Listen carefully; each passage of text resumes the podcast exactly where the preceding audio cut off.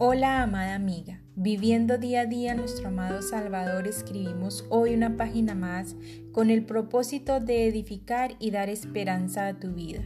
La reflexión de hoy se titula Mujer, descubre cuán importantes son las metas en tu vida.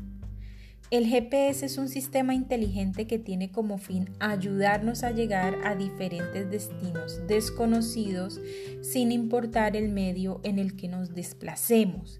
La meta es llegar a la dirección correcta.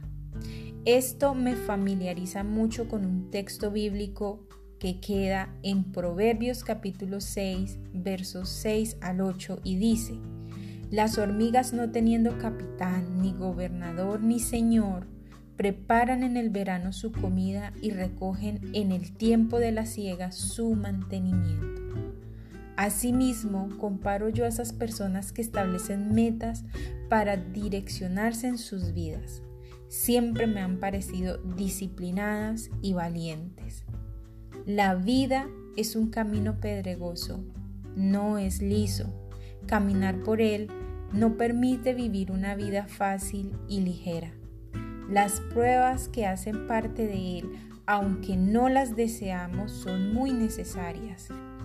Un motor que nos ayudaría o nos impulsaría a tener el arranque y motivación diaria para cumplir nuestros objetivos sería en este caso nuestro mejor aliado.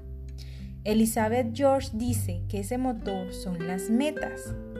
Pero antes que las metas tenemos el poder del Espíritu Santo que habita en nosotras y aunque Él no actúa como por arte de magia, sí sabemos que mientras estemos en las manos de Él nos hallaremos en un proceso de transformación diario.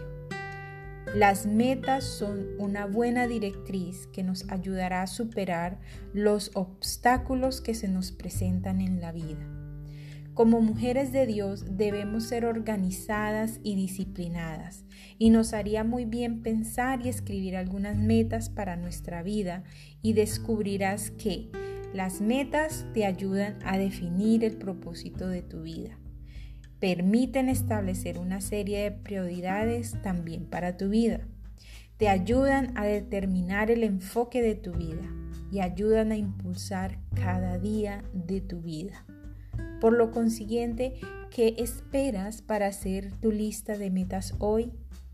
No importa si eres joven o mayor, amada amiga, recuerda que nunca es demasiado tarde para empezar, y mucho menos cuando nos hallamos en Cristo, porque quien envejece es el cuerpo, mas no el espíritu, que es quien se renueva día a día en el poder de Dios y del Espíritu Santo.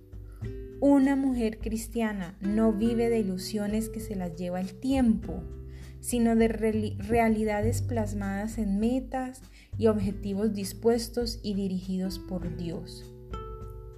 Que el Señor a través del Espíritu Santo nos ayude a definir metas y objetivos sabios que traigan a Él gloria y honra a lo largo de nuestra existencia aquí en la tierra. Con amor, Tania M. Olson. Nos veremos en una próxima oportunidad con una reflexión más aquí en Diario de una Mujer Cristiana. Bendiciones mil.